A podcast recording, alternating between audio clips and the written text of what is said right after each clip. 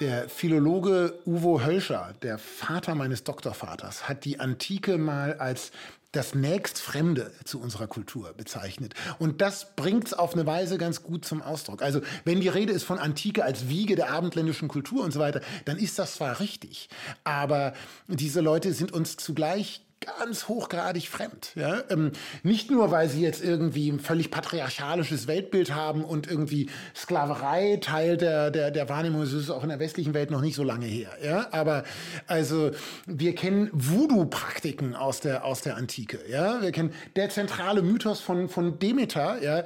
Ähm, als Demeter so traurig ist, der löst sich ja dadurch auf, ja, also die Demeter ist so traurig, weil ihre Tochter entführt worden ist.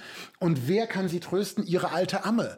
Und wie tröstet ihre Amme sie? Indem sie ihr Gewand hochhält und ihr ihre Vulva zeigt. Ja, und die Demeter genau reagiert genauso, ja. Die muss erstmal lachen, ja. Baubo heißt diese Amme, ja, und es gibt wunderbare Terrakotten von Baubo, die bestehen eigentlich nur aus Beinen und einem lachenden auf der Vulva sitzenden Gesicht, ja.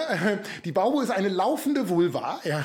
Und da würden sagen, oh, das ist jetzt schräg. Ja, es ist nicht so ganz erst einmal unsere Welt und das ist ein zentraler Mythos, ein zentrales Ritual. Ja, wir würden sagen, hey, okay, das geht hier um Kult, das ist was Wichtiges und nein, es geht da um befreiendes Lachen und befreiendes obszönes Lachen.